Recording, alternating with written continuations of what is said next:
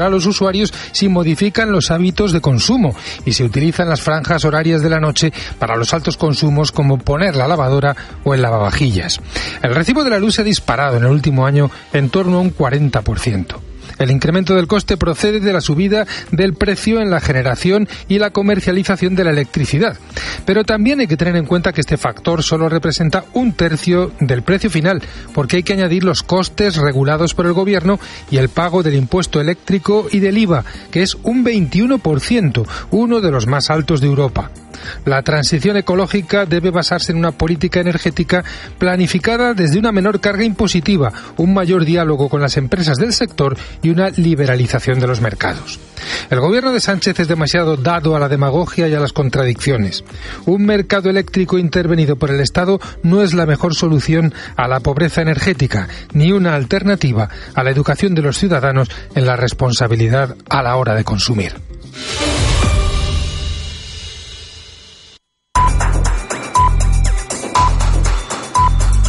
Cope Utrera. 98.1 FM.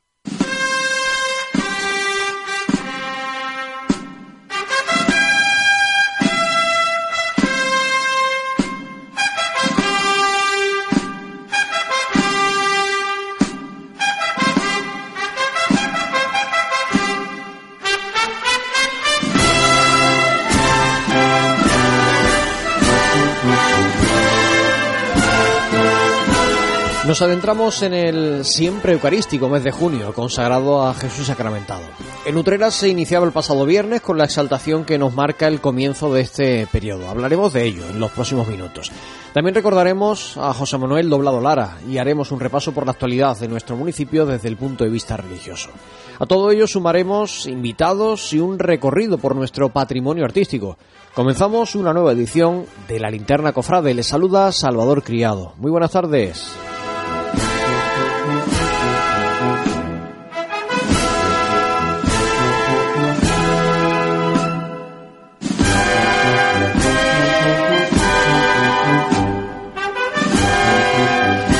Como cada miércoles tengo el honor, el placer, el privilegio, el orgullo de saludar a mi querido Cristóbal García Caro. Buenas tardes. Muy buenas tardes, querido Salvador. Muy buenas tardes a todos los oyentes de la Linterna Cofrade. Con esta marcha me recuerda que dejamos ya tiempo de gloria y entramos en el tiempo ordinario hasta que llegue, bueno, la 15 de, de agosto, llegue la Virgen de Consolación, en fin, ya la las vírgenes de gloria.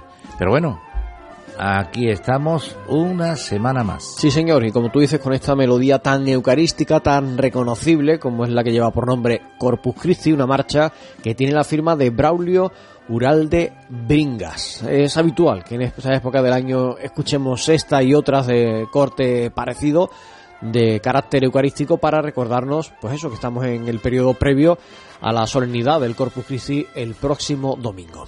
De todo ello vamos a hablar en los próximos minutos y como siempre Cristóbal, si te parece, vamos a cambiar de tercio, dejamos momentáneamente estos sones eucarísticos para pasar al de las cornetas y tambores que nos anuncian la llegada del repaso por las noticias de nuestra ciudad.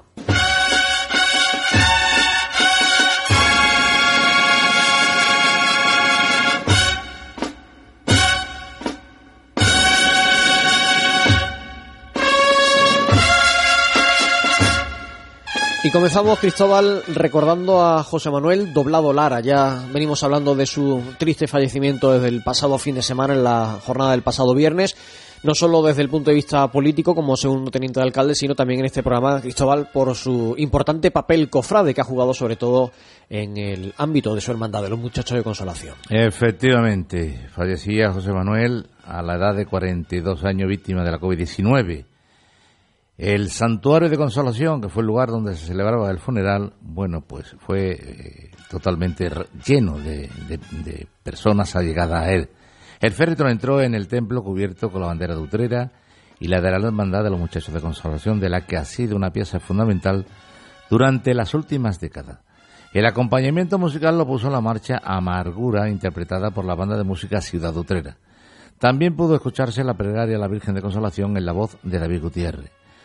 Doblado Lara perteneció a la Junta de Gobierno de los Muchachos de Consolación del 96 al 2018, ocupando los cargos de secretario primero, secretario segundo y segundo hermano mayor. En el 2019 dio el paso a la política, lo que lo obligó a pertenecer a la Junta Auxiliar de la Hermandad como conciliario, cargo que ha ocupado hasta su fallecimiento. Además, representó a dicha cofradía en el Consejo del Rectorado del Santuario de Consolación, siendo uno de los artífices de la reciente restauración del retablo del templo. Su muerte ha despertado una gran conmoción no solo en Utrera, sino también en el conjunto del país. Medios de comunicación como Telecinco, 4, OK Diario o 20 Minutos, por citar alguno, se han hecho eco de esta triste noticia. Una noticia, el triste fallecimiento de José Manuel Doblado Lara, de Larita, como todos lo conocíamos, que bueno, sorprendía a quienes estaban en la parroquia de Santa María el pasado viernes participando, asistiendo a la exaltación eucarística que pronunciaba Valentín Navarro. Y de este acto, Cristóbal, hablamos a continuación. El exaltador preparó un texto de profundo contenido, aunque pronunciado de una manera sencilla. Habló del Pangelingua, que es un himno eucarístico escrito por Santo Tomás de Aquino, para la celebración del Corpus Christi, a cuyo origen hizo referencia. A lo largo de 44 minutos que duró su intervención, Navarro se detuvo en el misterio de la encarnación, destacando el papel de la Virgen María y hablando de la llegada de Jesús. También abordó la última cena de Cristo como primera Eucaristía de la Iglesia. Es en esta cena pascual cuando Jesús altera de una vez y para siempre el modo en que los hombres van a relacionarse con Dios aparece una nueva manera de celebrar, aparece un nuevo rito para una nueva alianza. Convierte el pan en su cuerpo y el vino en su sangre. En ese momento se funda la Iglesia y la comunidad cristiana. Se funda en el sacramento de la Eucaristía y mediante el sacramento de la Eucaristía crece y se despliega. Entre otros argumentos, el exaltador hizo también referencia a la liturgia y a la piedad popular centrándose especialmente en la adoración y en la procesión eucarística. Y les hablamos de un acto que cada año, que cada eh, verano tiene lugar en Utrera, que organiza la Hermandad de los Gitanos de nuestra ciudad. Cristóbal, hablamos del potaje gitano, que después de que el año pasado, hasta en dos ocasiones, tuviera que suspender si no pudiera desarrollarse debido a la pandemia, en esta ocasión, vamos a cruzar los dedos, en principio parece que llega. Y se mantiene el mismo cartel de 2020 con el homenaje al Pele. La edición número 65 de este evento que organiza la Hermandad de los Gitanos pondrá en valor la figura del cantador Manuel Moreno El Pele. Él ha confirmado su presencia en una cita que tendrá lugar como es tradicional el último sábado de junio. Será el día 26 a partir de las 21 horas en el Colegio Salesiano. Por el momento se desconocen aspectos como el número de personas que podrán acceder al evento, cuántos espectadores se sentarán en cada mesa y a qué hora tendrá que finalizar algo que dependerá de la normativa que en ese momento se encuentre en vigor. Junto a la presencia del Pele, la velada contará con las actuaciones de María Terremoto, Ranca Pino Chico, Manuel de Angustia y el baile de Pastora Galván. A ello se sumará un grupo bajo el nombre Jerez por Bulería. El cartel se completará con la presentación de Antonio Torre, mientras que José Manuel Aranda ejercerá como mantenedor. Las entradas se pondrán a la venta en los próximos días, estando disponibles en el kiosco de información turística de la Plaza del Alto Sano, también por teléfono o en la página web del festival. Escuchamos al hermano mayor de la cofradía organizadora, Diego Jiménez. Nuestro festival supone una cita importante en la agenda cultural de nuestro territorio, pero además de la dimensión cultural y artística que tiene, sirve a nuestra hermandad para obtener beneficios para desarrollar principalmente la presentación del potaje gitano sirvió también para homenajear a Rafael Vicente García Pérez, el arma de la firma Cruz Campo en Utrera, recientemente fallecido. Él ha estado al frente de una empresa que lleva más de 45 años colaborando con el festival. Enseguida vamos a tener con nosotros al hermano mayor de la Hermandad Sacramental de Santa María. Con él vamos a hablar de proyectos y de los cultos que esta semana tienen lugar en torno al Santísimo Sacramento con motivo de la llegada del Corpus Christi. Pero Cristóbal, también esta semana hay cultos en honor a Jesús sacramentado en la parroquia de San José. Comienzan a las seis y media de la tarde y tendrá lugar la exposición del Santísimo, mientras que a las siete y media se celebrarán las Eucaristías. Finalmente, el domingo está programada una misa a las 10 de la mañana, a cuyo término está previsto un manifiesto del Santísimo hasta la una de la tarde. Cope Utrera. En pleno centro de Utrera, Cervecería Herbar, Antigua Escamilla, tienes el lugar ideal para empezar y terminar el día Degusta nuestra sidra natural Trabanco, número uno en ventas en Asturias, con su escanciador automático por solo 5 euros la botella. Y déjate sorprender por nuestro exquisito lomo bajo de vaca rubia gallega con su piedra caliente para que te lo hagas a tu gusto. Ah, y no te olvides de nuestros caracoles y cabrillas. Cervecería Herbar, Antiguo Escamilla, en la Plaza del Altozano. No te quedes en fuera de juego. ¿Sabes qué? Tengo un amigo que conoce a un amigo que tiene un hermano que conoce a uno que te puede conseguir un Volkswagen con las mejores condiciones. Shh, pero no digas nada, ¿eh? ¿Sabes qué? Dile al amigo del hermano del amigo de tu amigo que yo ya me he hecho Volkswagen Now. Volkswagen Now. Condiciones exclusivas y disponibilidad inmediata para nuestros vehículos en stock. Y lo disfrutas ya. Volkswagen. Consulta condiciones de la oferta Nutreval, calle Écija Jerez 15, Utrera.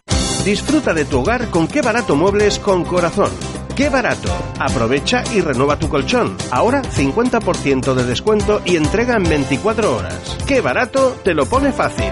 Compra en tienda, en la web www.que-mediobarato.es y también llamando al teléfono 95 583 5091. ¡Qué barato! Muebles con corazón. Cope Utrera. 98.1 FM.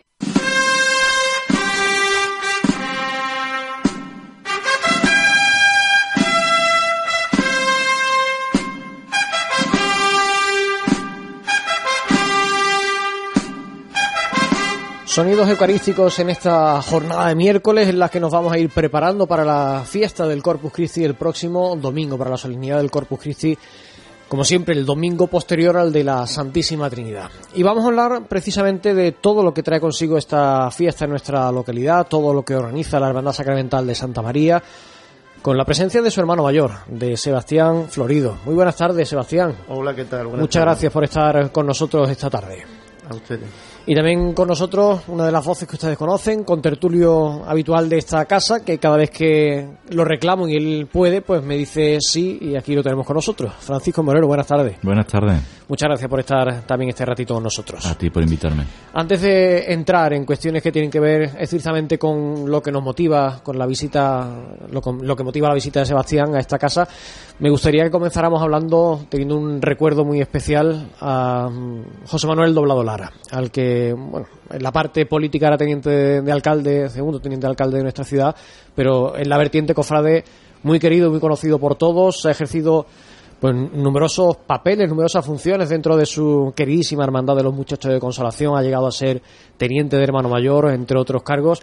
Y bueno, esta maldita pandemia, este maldito virus, pues el viernes nos lo arrebató y ah, una pérdida muy dolorosa, evidentemente, con 42 años de edad. El fin de semana lo despedíamos en el santuario de consolación, en ese templo al que tan ligado estaba y donde tantos recuerdos atesora y hemos vivido tres días de, de luto oficial por su, por su desaparición.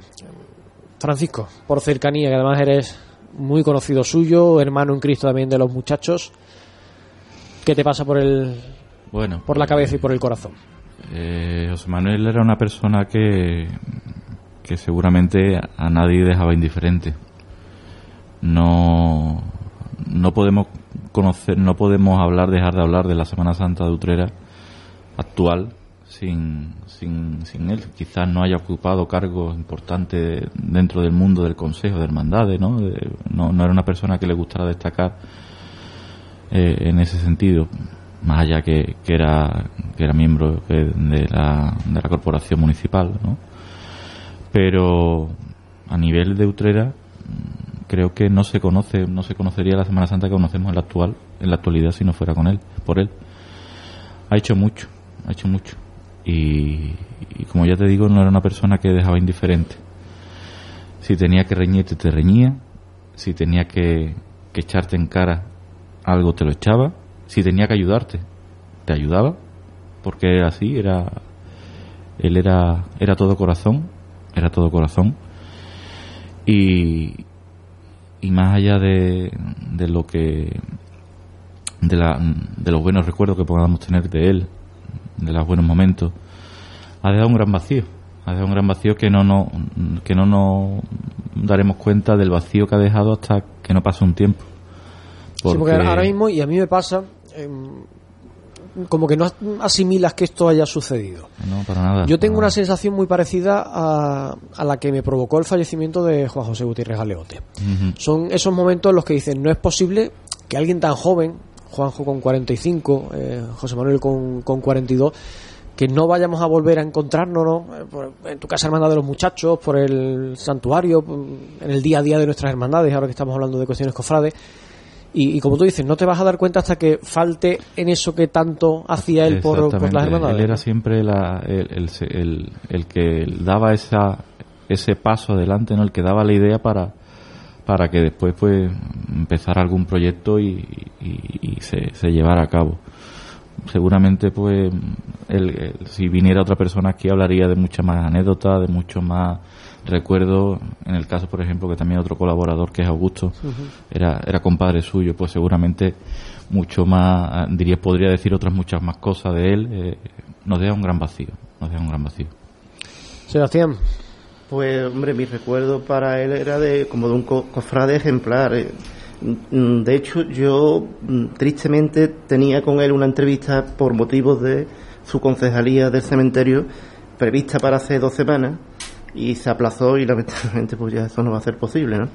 Y yo, mm, el recuerdo de, de él es, lo conocí hace unos años cuando, precisamente con Augusto, creo que el ayuntamiento le encargó, no sé si se recordáis, una exposición que se intentó hacer, una magna de la... Sí, año de la fe. Y me entrevisté con él y con Augusto y en la sala sacramental y tal. Y tengo muy buenos recuerdos de aquel, de aquella entrevista y de las ganas que tenían y tal.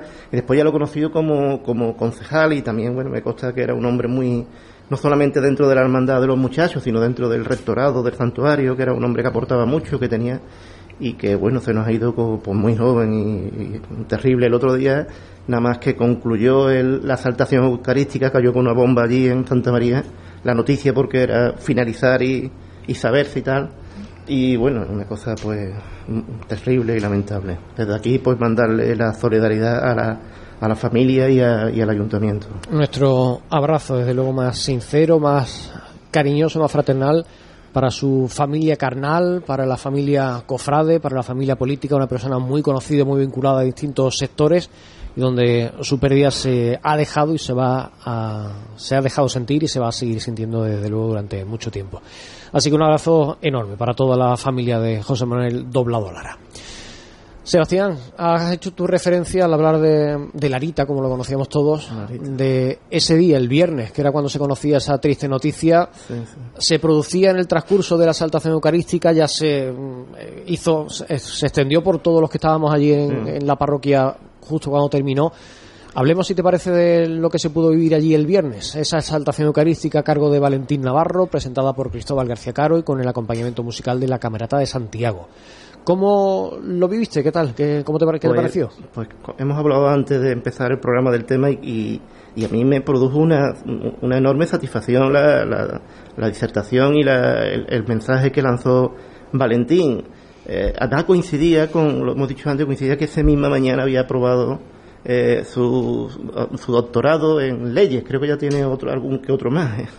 Es un virtuoso. Y, y como virtuoso estuvo realmente espléndido en la disertación y en la exposición. y, eh, yo- creo que ha puesto el listón muy alto realmente. Que eh, este tipo de pregones o de, de exaltaciones no, pues no, no tienen tampoco el, digamos, el, el- el- el tirón popular que tienen otro tipo de, de pregones, pero, pero yo creo que lo profundo sí, que, que- que el mensaje caló y bueno, desde aquí felicitarle porque ha hecho un gran trabajo. Pueden ustedes escucharlo íntegramente si entran en Utera Digital, tienen el acto íntegro por si quieren disfrutar con la estupenda disertación, con la estupenda exaltación que hizo Valentín. Eh, Francisco, Valentín, un chaval muy joven, estamos acostumbrados a que este tipo de temas, todo lo que tiene que ver con Jesús sacramentado, quizás por, mm, a lo mejor por falta de conocimiento de, o de educación religiosa o por vivencias o, o no sé por qué motivo, suele estar, eh, siempre que se habla de esto se nos vienen nombres de personas con más edad, con, con más eh, experiencia vital a las espaldas. En este caso es, es todo lo contrario, un Todo chaval eh, contrario. muy joven y él, bueno, está sobradamente preparado, tiene unos conocimientos y una trayectoria personal y religiosa muy importante y mm, es también, eh, no sé, importante que, que ah, se busque gente joven que a lo mejor sirva un poco para atraer a otras personas jóvenes a este a este ámbito, no tan poco mm, conocido o tan poco popular, como decía Sebastián. Efectivamente, quizá la, en este caso la juventud jugaba a su favor, jugaba a su favor muchas veces a la hora de, de hablar de, de la sacramentalidad de, de- del cuerpo, de, la, exaltación eucarística. Muchas veces, pues, aquellas personas que han realizado una, exalta- una exaltación, un pregón, tiran de su experiencia. Aquí en este caso no, no hay tal experiencia porque Bueno, él hablaba, hablando... de, él hablaba de su abuela, de, de como uno de los dos pilares, de las dos mujeres a las que le debía eh, ser lo que es hoy, Y de la su- Virgen y de su María. forma- Virgen. y de su formación de su salesiana salesiana, claro, y hablaba y quizá ahí estaba ese matiz, la formación salesiana y la poca experiencia personal, pero sí la experiencia de haberla escuchado, De haberlo vivido en de casa. haberlo vivido en casa y de eh, de tener y, y la senti- sentimentalidad que tiene esos recuerdos, ¿no? Y, y eso pues algo que podía jugar a su favor y hacer un pregón, como decía Sebastián, pues pues que ha sido muy diferente a lo que estábamos acostumbrados. Estamos, mm, la exaltación eucarística sirve de antesala a vivir uno de los momentos más importantes que tenemos en el calendario los cristianos, pero como estamos diciendo pasa muy desapercibido para, para muchos, para la mayoría. ¿A qué pensáis que puede deberse? No sé si, como yo decía antes, a falta de educación religiosa, a, a- también- a- a que es poco atractivo mm, Yo porque creo- estamos acostumbrados al, al- al movimiento de una bambalina y esto no es eso. Posiblemente, posiblemente este también, el key de la cuestión también está en, en lo que comentaba tú de la juventud, de, de que los jóvenes no se implican demasiado en, en la adoración a Jesús sacramentado. Los cofrades, eh, desde pequeñitos, mm, tienden a salir de Nazareno, a hacer cofrades de una hermandad de penitencia y a dar culto a una imagen.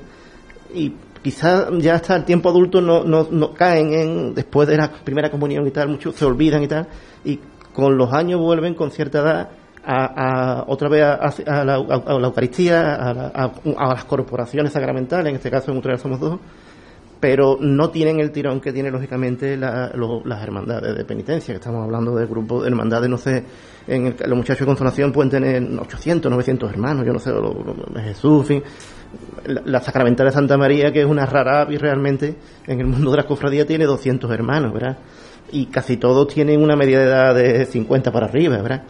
Pues todo eso, mm, el problema es la cantera realmente, ¿no? Que, Em, hablando un poco de, de esto, yo hacía referencia a esa falta de educación religiosa que yo personalmente veo en, el- o Sí, intuyo sí. cuando se em, el Santísimo se expone em, sí, y, y- y a mí alguna vez me ha hecho algún comentario alguna persona bueno y qué se hace cuando está el Santísimo mira, expuesto ¿sabes lo- como em, bueno lo veo muy bien. Em, y qué hago ahora cómo cómo rezo al Santísimo es algo que la gente no sabe no Mira, que, que es- eso se tiene que aprender de una forma también no Es curioso, es curioso. Mira, cuando, con motivo de esto de la pandemia, eh, lo- lo- la exposición del jueves eucarístico en Santa María concretamente no se hace en el sagrario, sino que se hace en el altar mayor.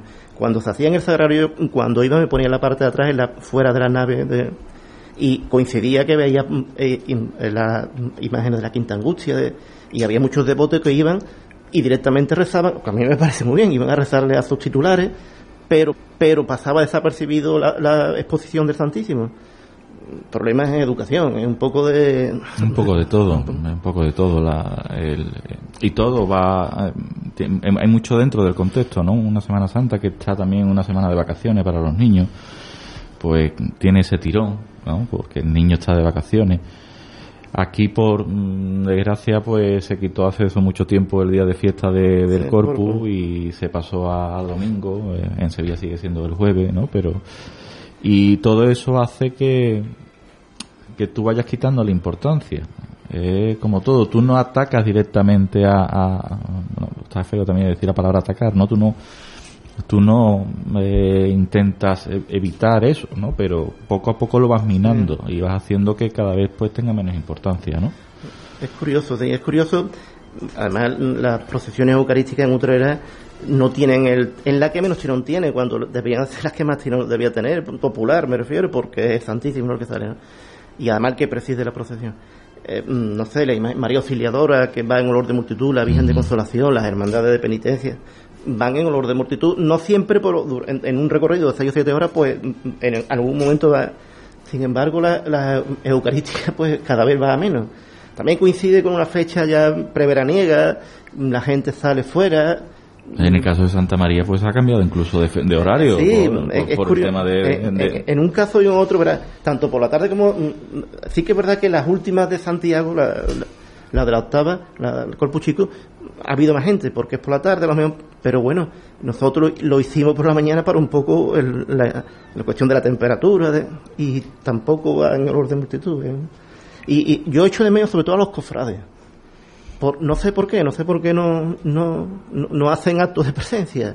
Llaman más la atención los palios y yo, yo- también soy cofrade y me gusta, ¿no? Pero no quita que, bueno, que de vez en cuando hay que ir también al- a, la, a la Eucaristía y, a la- y al. ¿no? Además que es lo que tú decías, Sebastián, sale a la calle eh, Cristo mismo. Exactamente. No es una representación iconográfica, no Sí, es una sí. imagen de, de Cristo el que sale a la calle, sino que es Cristo mismo. Y no sabemos muy bien, vemos la custodia, pero, Mira, el- pero no sabemos sí. qué representa lo que hay dentro. El, Santísimo vaya con custodia, vaya con palio, vaya con un, en un jarrillo de lata, es el Santísimo. De- debe lucir por sí solo y debe. Pero bueno, aparte la- las hermandades aquí afortunadamente de Utrera tienen un, un patrimonio procesional impresionante, ¿no? Que luce aún más, ¿no? Pero mm, por lo que sea no, no tenemos ese tirón, no tenemos esa, esa fuerza y, que además eso históricamente fue la, el Corpus en Utrera fue la gran fiesta junto con la de la Virgen de Consolación, ¿no? En su época se ha ido perdiendo y bueno, eh, yo aspiro que algún día, si no en esta generación, en la próxima, esto dé otra vez el tirón hacia arriba, ¿no?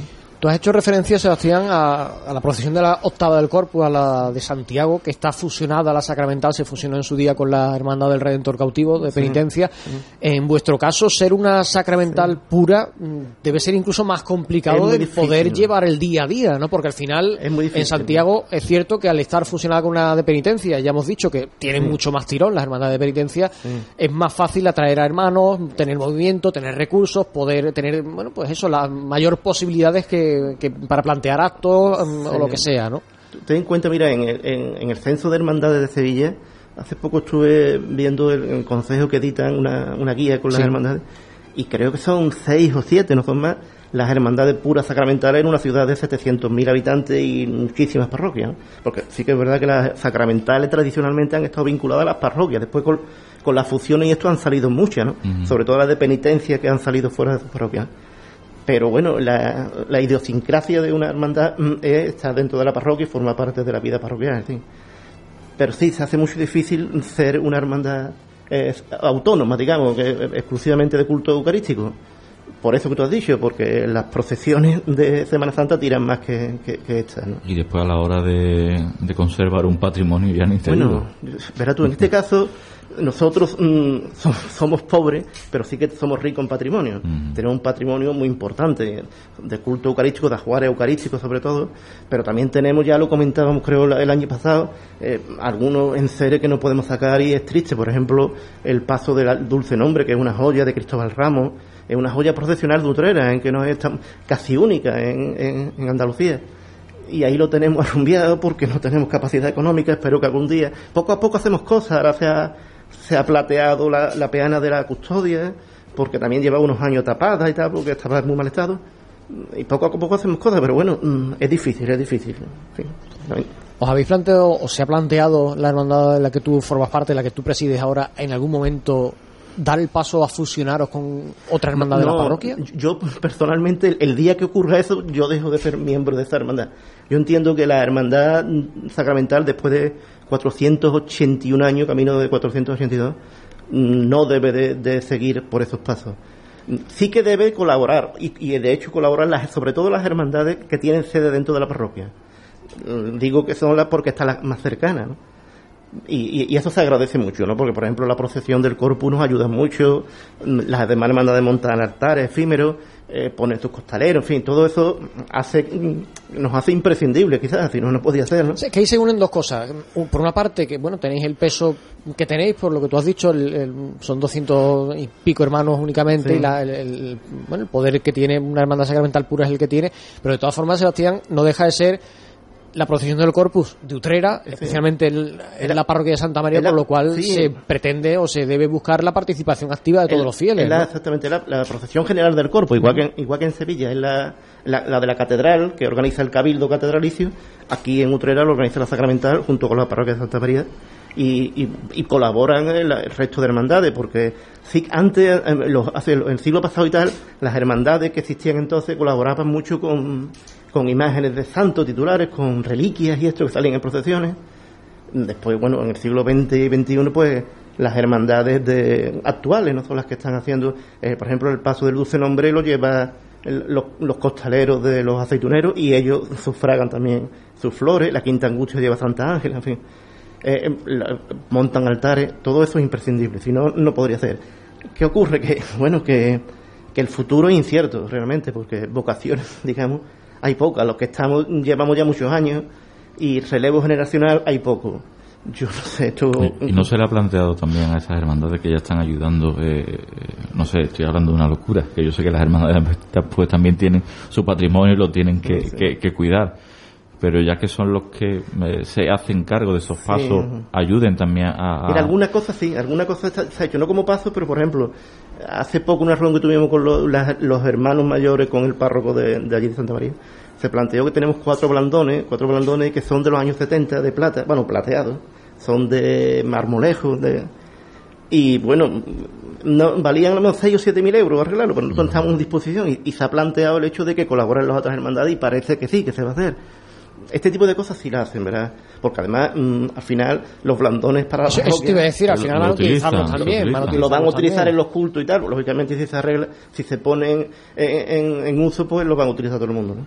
Entonces, ese tipo de cositas sí lo hacen y ellos nos ayudan y yo con ellos no tengo, ¿verdad? Yo agradecimiento, nada que se han volcado incluso algún enseres. Nosotros procuramos pedir pocos enseres porque mm, porque muchas veces se deterioran y tal y, creo que mm, la hermandad sacramental tiene su propia idiosincrasia y, y, bueno, pero mm, sí que bueno, que alguna que otra vez pedimos su colaboración y siempre nos la brindan. A mí me consta, Sebastián, que en alguna ocasión se ha puesto sobre la mesa, no sé si de manera formal o en una conversación informal la posibilidad de ampliar aún más el cortejo de la procesión del Corpus con imágenes titulares o, referencia a distintas hermandades de, la ciudad. Hubo, hubo un caso que a mí me hubiera gustado mucho que se hiciera, que fue eh, con motivo del centenario de la, de la hermandad, de la cofradía de la oración en el huerto, que se pretendió hacer lo que hace la Santa Cena en Sevilla, ¿no? que cada X años sale, en sale todos los años, pero con el Señor, y los doce apóstoles salen cada siete años, no historia. En este caso, mm, era el centenario y se mm, intentó, pero bueno, las autoridades pues no lo vieron con, y eso, ese tipo de cosas sí que atrae gente. Yo estoy seguro que eso atrae gente, porque o el hecho de sacar eh, un paso a un altar la noche antes y, crear un ambiente que lo que en Sevilla hay un gran ambiente de, eh, eucarístico la noche antes del corpus. Pero no, no deja de ser lo que estábamos hablando antes, o, por lo menos lo que me quería referir antes, Sebastián, el día de fiesta dentro de la semana laboral. Claro, claro. Sí que, ahora que tú haces mención, yo recuerdo o he escuchado hablar que estando aquí gobernando mm, José Dorado, Pepe Dorado, eh, le propuso en aquellos tiempos a don Miguel Román, que era el rector de la hermandad y, eh, y, el párroco, el declarar día de fiesta el jueves. pero al parecer no quiso don Miguel. Yo no sé si eso es así, pero bueno, esa, esa historia eh, ocurre por ahí. Hombre, no lo sé, a lo mejor hubiera tenido lo mejor más éxito o no, no lo sé, no lo sé. No, no sé, yo, yo no sé si eso dentro a nivel de derecho canónico o de normativa, porque son tres sitios en España los que hay jueves santo. Claro, es que además hay mucha gente que sigue, diciendo, sí, mañana jueves el corpus es en Sevilla y en el resto de sitios el domingo. el corpus es el domingo y se cambió en los años 80, quiero recordar, la fiesta se cambió al domingo, lo que pasa es que se mantiene la procesión eucarística, de hecho mañana el Evangelio, si no me equivoco, no se va a leer el Evangelio del Corpus Christi, sino que se leerá el próximo domingo. Es una tradición que se mantiene como si se quisiera sacar la procesión eucarística con el Santísimo el, tal día como mañana, pues se podría se podría hacer aunque la fiesta del Corpus ya se pasó eh, precisamente al, al domingo. De, todas maneras, ahí, hoy, esta mañana, he estado viendo en las redes eh, que incluso algún, bueno, de hecho lo hacía San José aquí antes, que alguna parroquia en Jerez, en, en, Arco, en no sé cuánto, que ya han hecho su, hoy, o el domingo pasado, perdón, han hecho su, su celebración eucarística y incluso han sacado alguna alguna otra procesión ya. Bueno, aquí como tal, eh, el, el domingo anterior al Corpus Corpus Sí, el, el domingo de la, San- de el la de, Trinidad. el de San Santísima José, Trinidad. de la Sí, pero- Trinidad, exactamente. De forma habitual lo ha- solía organizar San José, ahora lleva, no sé si el año pasado, hace un par de años, este año también eh, coinciden los cultos y, y demás con la fiesta de- del Corpus y hay dos parroquias que van a estar al mismo tiempo celebrando la, la solemnidad del Corpus. Sebastián, vayamos precisamente a lo que vivimos a partir de mañana jueves. Hay actos en la parroquia de Santa María. Ya hemos visto que por dentro la parroquia se ha engalanado para la ocasión. Sí, ¿Qué es lo que plantea la hermandad que tú presides a partir de mañana jueves? Lo, lo hemos, lo hemos adelantado, eh, hemos engalanado eh, la parroquia por motivos de la celebración el pasado viernes de, de la exaltación. Entonces, pues ya se ha puesto lo que habitualmente hacemos, que es en el recorrido de la calle decorarla con gallardetes y con algunos banderines alegóricos y tal. Pues algunos se han puesto ya por dentro de las naves de la parroquia, se han colocado un, par de gallardetes nuevos que se han hecho con, con las imágenes del libro de reglas de la hermandad, que es la Inmaculada y, y la Eucaristía del 1700 y pico. Y, y bueno, ahora pues lo que toca a partir de mañana es el trido eucarístico, la preparación para la solemnidad del domingo y bueno, y un poco poner en marcha la, la, la función y la procesión mm, a- ciñéndonos a la normativa COVID. ¿Va a ser algo similar a lo del año pasado? Sí, va a ser muy parecido. En principio nosotros esperamos siempre a que el obispado lógicamente se pronuncie y sobre todo a fijarnos un poco en el cabildo catedralicio, lo que hace. Y lo que el ca- van a hacer en Sevilla es lo mismo que vamos a hacer aquí. ¿eh? En principio yo mm, escuché por ahí la prensa de que iban a sacar a lo mejor la custodia por las naves, la custodia procesional de plata, por las naves de la, de la catedral, pero lo desecharon y saldrá bajo palio el Santísimo después de la y habrá una bendición en la puerta del perdón, creo que también se llama, del- igual que nosotros, en, la- en el claustro, en, en la, en la puerta del perdón, a la ciudad de Utrera, y, y la procesión será bajo palio y, y poco más. ¿no? será recorriendo las naves interiores, Sí. saldrá el pequeño cortejo que haya Sí, a la puerta del perdón y se bendecirá la ciudad. Va a ser pequeño incluso porque, eh, de acuerdo con el párroco, no pretendemos que sea un cortejo muy grande por, también para que no haya... Entonces irá eh, los, sacerdotes que eh, en principio a la a la procesión general del cuerpo debería ir todo el, clor- el clero de Utrera, porque, pero lo- también entendemos que lógicamente el clero de Utrera tiene que atender a sus parroquias ese día y hasta ahora, como es normal. Posiblemente vengan los salesianos. Entonces pues será una procesión con los sacerdotes, con los mm, acólitos que ayuden a la, a la misa, a la función, y solamente representarán a las hermandades eh, presidente y vicepresidente o presidente y secretario del consejo de la permanente de la- y los dos hermanos mayores o representantes de las sacramentales. El resto permanecerá fuera para la bendición y junto al representante del pueblo que entendemos que será el alcalde, si puede. Em, por cerrar con los cultos de esta semana, ¿a qué hora son las misas del trido y a qué hora es la función del domingo? El, el- trido es los tres días a las 8 de la tarde, con exposición del Santísimo, veneración y reserva, y la función empieza a las once y media, posteriormente la procesión claustral, bendición y vuelta otra vez a, la, a la altar mayor. Estupendo. Pues ya saben ustedes cuál es el programa de actos que hay a partir de mañana jueves hasta el domingo en torno al Santísimo Sacramento.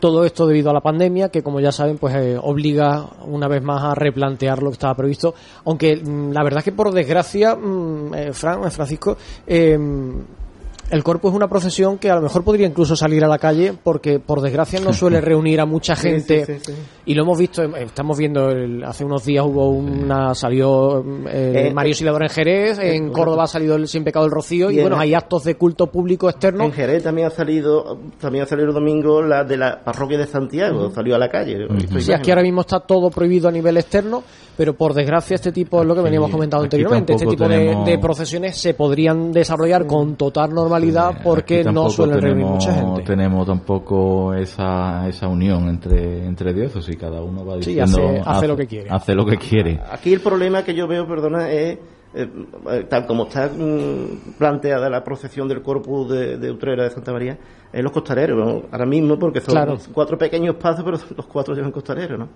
Entonces, mm, no sé hasta qué punto.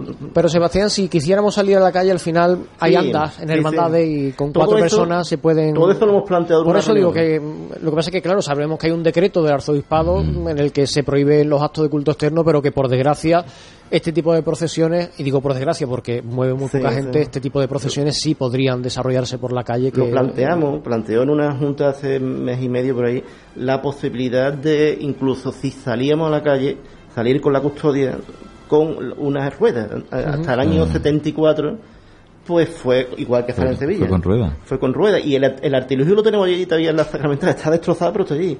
Y nos planteamos el hecho de repararlo por si acaso. Pero bueno, al final se decidió porque ya comenzaron las noticias del obispado de que esto no iba a seguir hacia adelante. Incluso, Y- y se- bueno, en estos momentos tampoco es una, una idea descabellada que saliera eh, la custodia bajo palio. eh, Bueno, exactamente. Con, la, el opción, sacerdote. la opción también que ha ofrecido de hacer un- una pequeña salida, eh, como hace la, la Virgen de la Mesa, por ejemplo, alrededor de la parroquia. Todo eso lo planteamos, pero bueno, al final. Mm, Donde manda patrón no manda marinero. no- no- bueno, sí, aparte de eso, es tampoco el, de no significarte, decir, bueno, si pasa algo y después somos Sí. nosotros que. Porque mm, todo sea que ocurre algún problema de hecho y al primero que van a señalar van a hacer De a la todos iglesia. modos, de todos modos, ya más tarde, más temprano que tarde, pues tendrá que alguno dar Sí, el sí. paso porque esto ya es mucho más. Hombre, la, la vida mm, cofrade externa habrá que recuperarla y, además- esperemos que sea más pronto Además, creo que cuando salgamos de, esta, de este desastre que tenemos, no sería mal que los cofrades sacaran a la calle, hicieran una extraordinaria, algo de esto que para dar gracias por. En Sevilla se está hablando. Aquí. Y en Utrera no se está hablando, pero me consta que no se mm, mira con recelo esa propuesta. que de propuesta. hecho, incluso se. Desde el comienzo de la pandemia se mm, dejó abierta la puerta a mm, alguna salida de la patrona, por ejemplo, que visitara Utrera o los barrios de Utrera, con lo cual ya veremos en Sí. función de cómo esto vaya evolucionando lo que finalmente se, se plantea. Y ya por, por ir cerrando, Sebastián, has hablado antes del, o ha, sido Francisco, el patrimonio tan enorme que tiene una hermandad como la vuestra y que por desgracia, pues, mm, bueno, tenéis mucho patrimonio, pero hay mm, parte, de- hay parte de, de ese patrimonio que no está en las mejores eh, Condiciones. condiciones. Tú has hablado de- del paso de la Virgen del Dulce Sí. Nombre, de la propia Virgen del Dulce Nombre, del templete del Niño Jesús, del estandarte, que es una joya. Mm, ¿Hay algo en ciernes, algún proyecto que esté sobre la mesa o ahora mismo está Hombre, la cosa cortita? Ahora mismo está la verás tú, es que ahora tenemos otro problema, que es que la hermandad, el patrimonio de la hermandad también tiene eh, un patio en el cementerio que también tenemos que hacer frente a algunas cosas y tal, que precisamente por eso me tenía que entrevistar yo con José Manuel, porque José Manuel era también concejal el del responsable del cementerio. cementerio.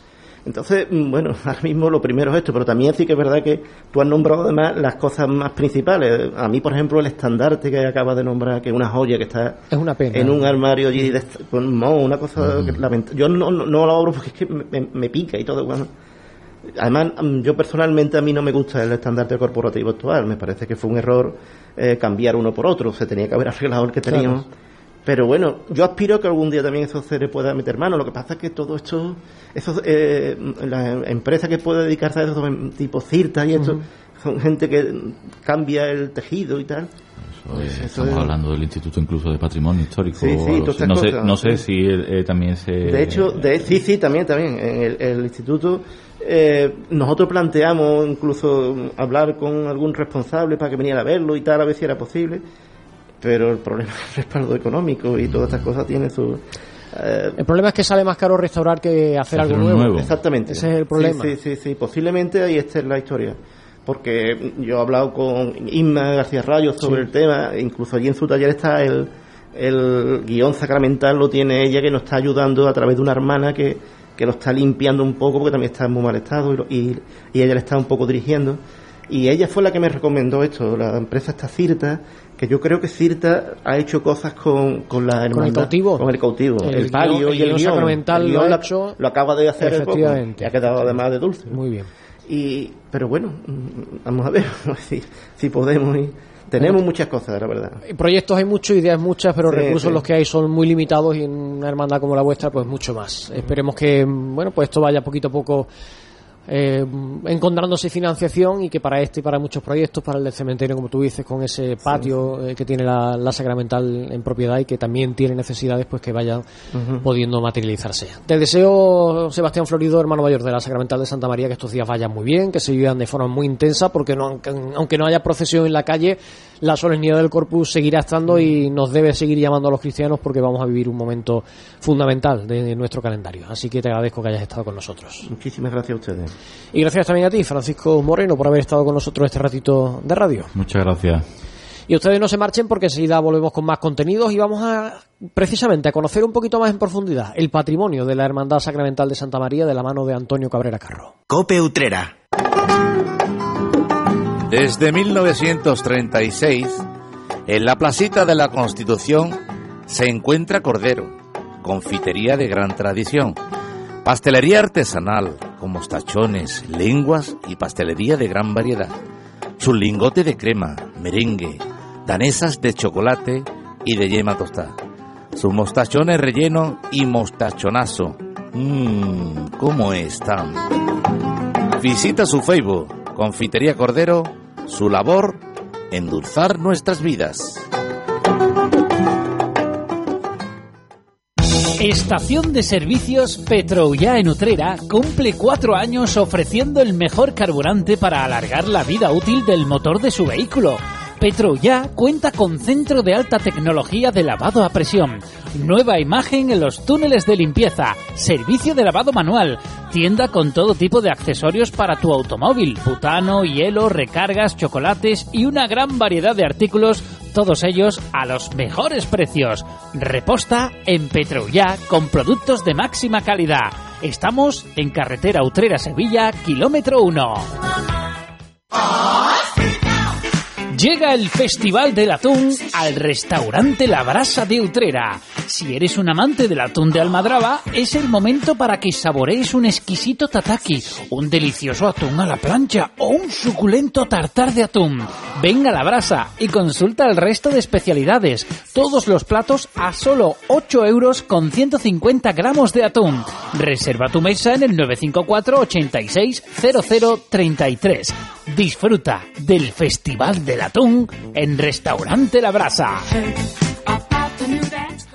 Cope Utrera. 98.1 FM.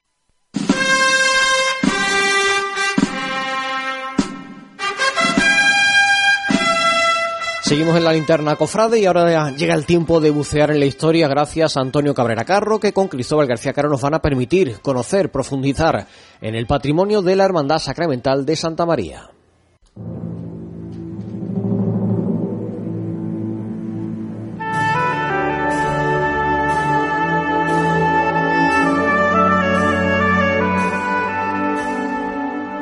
Buceando en la historia con Antonio Cabrera Carro.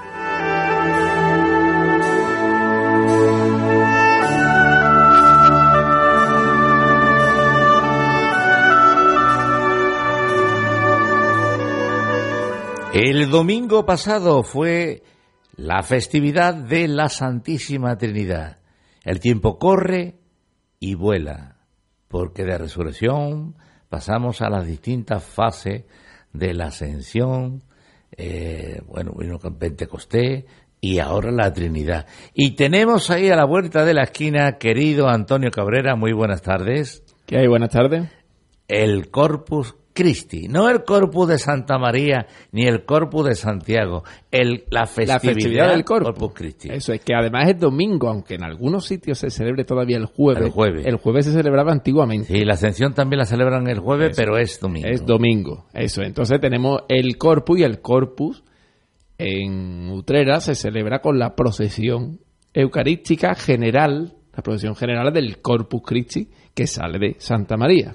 Pues mm, nos gustaría que, aunque este año no va a haber esa procesión, eh, digamos, externa, nos gustaría que nos hablara un poquito, porque hay eh, dentro de lo que es el protocolo de la procesión, pues tenemos imágenes como es el niño, es la Virgen del Dulce Nombre, es en sí la custodia, es el ostensorio. Podemos empezar por rango. Háblanos un poquito, aunque sea resumidamente, de la Virgen del Dulce Nombre. Sí, hoy, hoy tenemos faena y hoy lo tenemos que hacer rápido.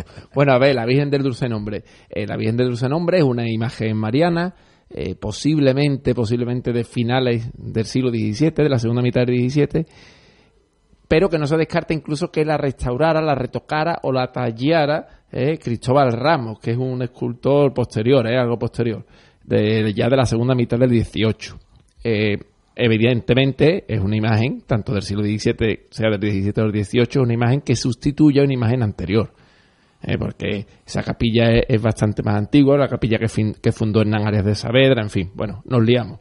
La cuestión es una imagen de gloria, una imagen letífica, eh, preciosa, una talla estupenda, y que además pues eh, tuvo una hermandad, una hermandad que estaba compuesta por seglares y por religiosos, era una hermandad mixta, ¿eh? había hermandad de, solo de sacerdotes y había hermandad de, de seglares, pues esta era una hermandad mixta. Y bueno, tiene, además de la Virgen en sí, ¿no? Que tiene esa, esa iconografía propia de, de, una Virgen apocalíptica, pero con el niño en su brazo izquierdo, el cetro, la ráfaga, ¿eh? que es revestida de sol, la luna bajo sus pies, coronada de estrellas, en fin, aparte de todo esto, bueno, pues tiene un patrimonio interesante, como es esa ráfaga, ¿eh? una ráfaga preciosa, ¿eh? que es del siglo XVIII, o por ejemplo tiene la el manto, el manto que es una auténtica maravilla de Juan Manuel Rodríguez Ojeda. O sea, estamos hablando además, es muy parecido, pero sin malla, al manto camaronero de, de la Macarena. ¿eh? Porque para que todo el mundo que se fije y vea que tiene el mismo tipo de ángeles y tal. Eh, además tiene una un paso, una peana, que es estupendo, de 1781, que aunque está muy machacado, ¿eh? se perdió mucho, se ha perdido mucho, pero tenía unas capillitas preciosas que iban teniendo diferentes escenas, ¿eh? hechas en, con imágenes pequeñas de barro, y prácticamente se ha perdido. Y también el, unos respiraderos que están muy restaurados, incluso son nuevos, hechos por escamillas a finales del siglo XIX. Nos gustaría que también que nos hablara del niño, ¿qué de, decimos? ¿Niño de la bola o niño eucarístico? Bueno, el, el título oficial, ¿no? Sería niño eucarístico. eucarístico, pero bueno, niño de la bola es como se conoce popularmente. Bien, es una imagen de la primera mitad del 18, posiblemente. Eh, fruto, está en Santa María, fruto de una donación, una donación que eh, Teresa Pérez de Vargas, una señora, encarga a su marido que lo haga una vez que él, que él fallezca y entonces, bueno, Manuel Bonilla Dávila, bueno, ella fallece y entonces el marido dona, perdón, Manuel Bonilla Pérez en 1700, Bonilla Dávila, perdón, en 1742, pues hace esa donación y es una imagen que, bueno, aunque está atribuida a Blas Molner, realmente es anterior, ¿eh? Blas Molner nace en 1730 y algo y esta imagen está ya en 1742 en Santa María, o sea, y, que era un niño, vamos, Molner. Pero, vamos, era un niño que no sabía ni andar casi. Y además, bueno, por la, por la morfología, por la por la, las formas que tiene la imagen, es una imagen del 18. Además, bueno, es una imagen que también tenía un paso muy interesante, eh, que fue tallado por Juan Rossi. Juan Rossi fue un escultor, tallista, mejor dicho, y también dorador francés que tuvo su actividad en Sevilla en el siglo XIX.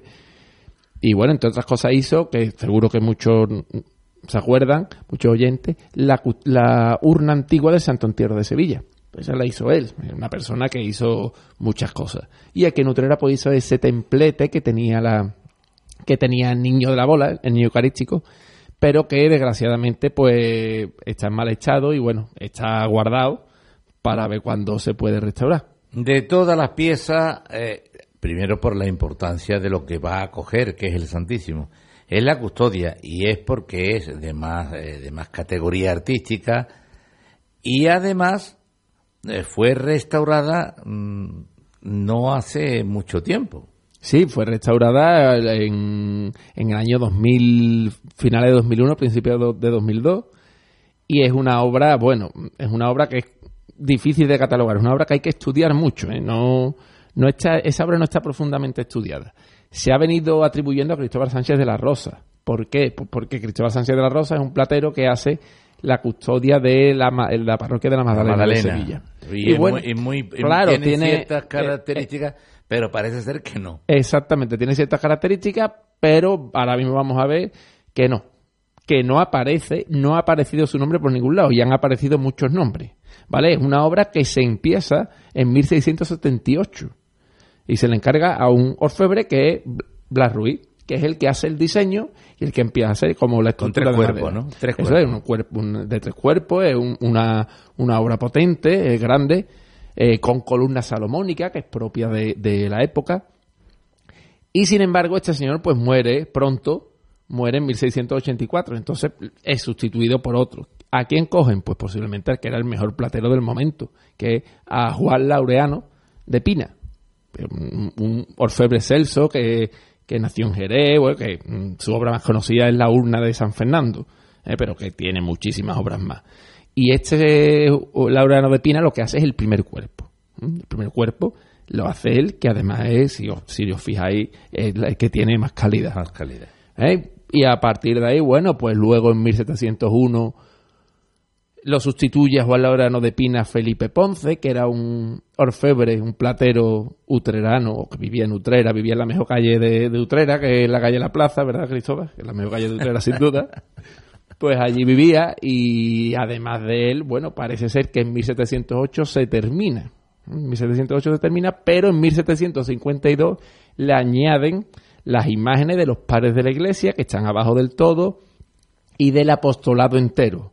Aparte tiene una fe y tiene un cordero eucarístico. ¿Qué ocurre? Que cuando en 2001-2002 se restaura, desmontan la, la custodia y tal, aparecen marcas de otros orfebres. Y son muchos orfebres. ¿no? Están varios Guzmán, Gregorio Luis Guzmán, está Antonio Barrón, está Juan Pita, están, hay un montón. Y esta gente que son, que hicieron parte, que no hicieron porque los Guzmán son de final del 18 y de principio del 19. Restauraron la custodia, eh, parece que, que hubo también una restauración por parte de los Guzmán. Eran los contrastes de los, del, del orfebre, ¿no? De, para ver la calidad que tenía. En fin, que también está Felipe de Ascona por ahí, que es complicado, que es una pieza compleja que se pega, se está durante 70 años, más de 70 años realizándose, pues una obra que... hay muchos autores. De muchos autores. O, o- o personas que intervinieron. Exacto, y que además eh, porque es una obra potente, una obra que incluso el ayuntamiento de Utrera eh, paga a partir de rentas de tierras de propios, que se llamaban, de tierras comunales. Y bueno, es una obra pues del pueblo de Utrera para alabar el Santísimo Sacramento de la Eucaristía, ¿no? Quieto ahí. No hemos hablado del ostensorio, de la verdadera custodia. Exacto, del interior de la custodia de mano, que, que- se le dice. O custodia de mano. Eh, bueno, pues también eh, esta pieza yo creo que está un poco infravalorada. No sé eh, si en Santa María hay más de una custodia de mano. ¿eh? En Sí hay, sí hay. la hay. Sí hay Y más. en los salesianos también la hay. Y esta está un poco infravalorada. ¿Por qué? Yo creo que porque es neoclásica. ¿Eh? Es una pieza que es neoclásica, entonces, bueno, pues es muy sencillita. Además, si, si pensamos en el ostensorio que tiene Santiago, ¿no? Que es un, ostensorio barroco ¿eh? del 18, que, que- es una virguería, ¿no? Eh, pues claro, ahora pasamos al neoclásico y es mucho más atemperado. ¿eh? Una obra del el primer tercio del siglo XIX. Es curioso que no hubiera con esa calidad de custodia ya un ostensorio más o menos de la misma calidad. Lo habría, lo habría, pero lo, al final esto, desgraciadamente, cuando hay dinero, cuando hay dinero y vienen modas, pues pasa lo que pasa. O sea, este, este Que se lo digan al retablo de Santiago. o bueno, por ejemplo, ¿no? Que lo quitaron porque no le gustaba a Enrique de la Cuadra. En la época no gustaba y bueno, pues lo quitamos. Entonces, este, este viril que se ve así tan sencillo, tan simple, bueno, tiene una cruz de pedrería. Y tiene, eh, rodeando el viril, son diamantes. Lo que pasa que nosotros lo vemos ahí, es una plata sobredorada, muy sencilla, que tiene uno, un templete con columnas toscanas en el que está la Inmaculada Concepción. El, el ástil ¿no? es, muy simple. Eh, la basa también, así ochavada, también es muy simple. Tiene unos medallones en el que está Gesemaní, en el que está San Juan, eh, Evangelista, en el que está el Pelícano. Pero claro, eh, si lo comparamos con otros ostensorios que hay de época barroca, pues este no- nos parece un poco simple, que efectivamente es lo que buscaban. Pero es una pieza de mucha calidad, ¿eh? una pieza que es que merece la pena verla de cerca y verla bien. ¿Y no, no hay otros tensorios en Santa María? Creo que sí. Sí, sí, sí, en Santa María hay otros. Santa María tiene una, vamos, y Santiago, pero tenemos unas colecciones de platería en, en Utrera que son impresionantes. ¿eh? Cuando habla de platería, para que nos entienda, son vinajeras, son cálices, cálices copones, bandejas, portapaces también, hay los portapaces, los candelabros, ¿no? esos candelabros peruanos que hay por ahí. tenemos mucho, tenemos mucha calidad ahí en Santa María, hay mucha calidad. Entonces, este, este está hecho con conocimiento para el corpus, ¿eh? está hecho, lo que pasa es que está hecho con unos gustos que para nosotros ahora mismo, que digamos que tendemos más al mundo barroco, pues este nos parece un poquito que está menos, menos conseguido, pero es una gran pieza. Pues bien, eh, el próximo domingo eh, tendremos la función del Corpus en Santa María de la Mesa y después una procesión claustral eh, con bendición al pueblo desde la, desde la puerta del perdón con el ostensorio o con la custodia de mano. La próxima semana seguiremos hablando, Dios mediante, de la octava del corpus, o conocido popularmente como corpus chico. Hablaremos de él, a ver, además tenemos que hablar bien, porque nos pueden reñir. Hasta la próxima semana, Antonio. Hasta la próxima.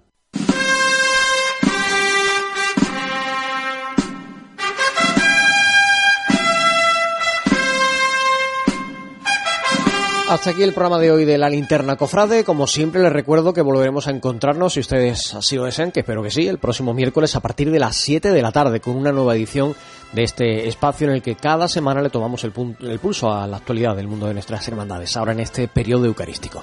Hasta entonces, un saludo y muy buenas tardes.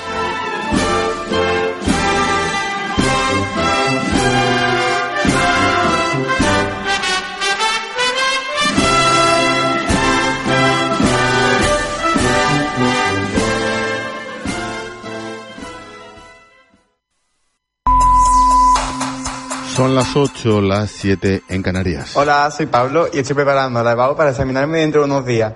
Esta es una buena hora para escuchar la radio. ¿Qué digo? La mejor hora para escuchar la radio. Aquí en La Linterna con Ángel Expósito. Expósito. La Linterna. El personaje del día es el líder del Frente Polisario, el tal Brahim Gali, que ya está en Argelia. Le hemos visto en la cama de un hospital mientras le visitaba el presidente del país.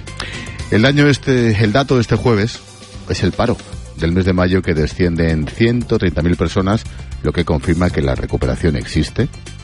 Y mi pedrada, que le voy a hacer, son los muertos por COVID. Llámame raro, pero sigo sin creerme la cifra oficial de ochenta y tantos mil muertos. ¿Y sabes por qué no me la creo? Porque es mentira. La pregunta del millón. Si este hombre, el líder del Polisario, Brahim Gali, vuelve a caer enfermo grave, ¿El gobierno de España volvería a acogerle por las mismas u otras razones humanitarias? ¿Qué te apuestas a que no? Por partes, lo de Marruecos y en concreto lo del régimen de Mohamed VI es incalificable. Ya, ya sé que con estos bueyes hay que arar, que los vecinos son los que son y no los eliges tú, pero lo que ese régimen ha hecho con sus hijos es simple y llanamente repulsivo. Y aún Aparece el sultán y dice ahora que ordena solucionar el problema de los niños acogidos en Ceuta, cuando él mismo y, ojo, los padres de esos críos los echaron al mar. Eso en cuanto a Marruecos. En cuanto a lo nuestro, porque nosotros también tenemos lo nuestro, insisto en la pregunta del millón. Si el líder del Polisario vuelve a enfermar, ¿volvería a entrar en España con nombre falso? La pifia esta se debería estudiar en las facultades de ciencias políticas y en las escuelas diplomáticas. Y en fomento se tendría que estudiar el paripé y el ridículo con el avión para arriba, con el avión para abajo, con Ábalos dando explicaciones. La incompetencia se debería analizar en las universidades de Derecho y la miopía política en las clases de historia. Por no hablar, como digo, del universo Ábalos, de los aeropuertos de Logroño, de Pamplona. Por cierto, ¿Este hombre salió de España con su nombre o con un nombre distinto que diría María Jesús Montero? Ah, ¿lo sabía el juez? Este hombre se curó de repente. Y la última, ¿a quién se le ocurrió que fuera Ábalos quien diera la noticia? En fin, sobre el coronavirus, lo dicho, yo sigo con mi pedrada. Los muertos. Ayer escuché un informativo en la tele que ya habíamos pasado los 80.000 muertos por COVID en España. 80.000. ¿Perdona? Mira, nos engañaron como idiotas durante meses falseando directamente el número de fallecidos con tal de que su persona y el por entonces macho alfa se echaran el pisto.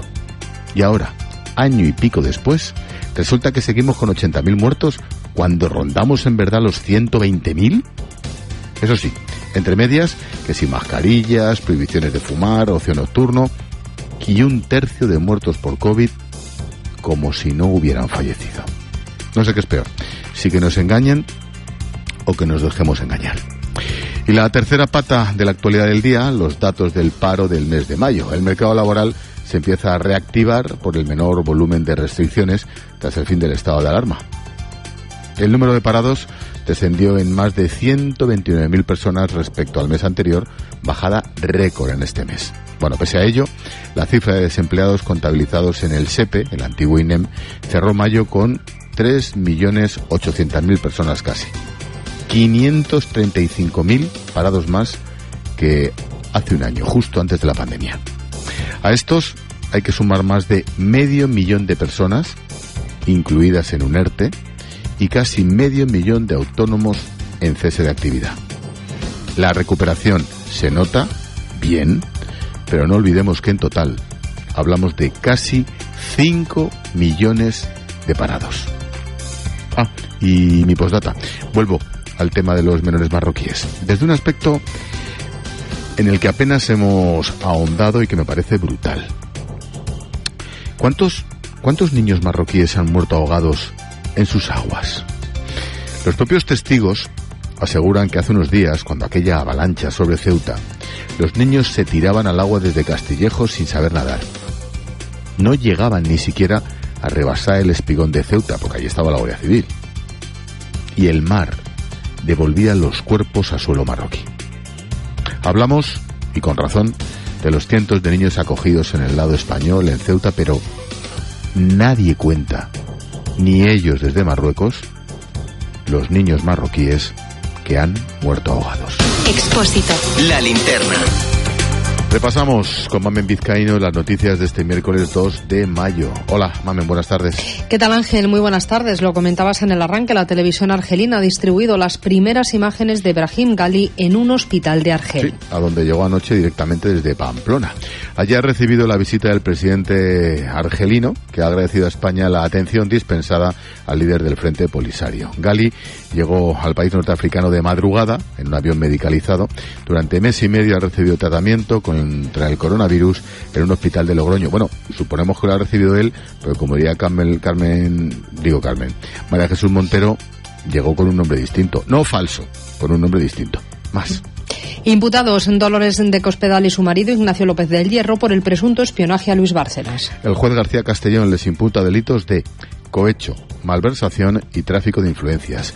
Les cita a declarar los próximos 29 y 30 de junio. López de Hierro se ha enterado mientras declaraba en la comisión del Congreso que investiga el caso Kitchen. La comparecencia de la exsecretaria general del PP se ha suspendido, pero ha sido un auténtico sainete, porque se suspende ella se presenta en el Congreso porque nadie le había avisado de que se había suspendido su comparecencia.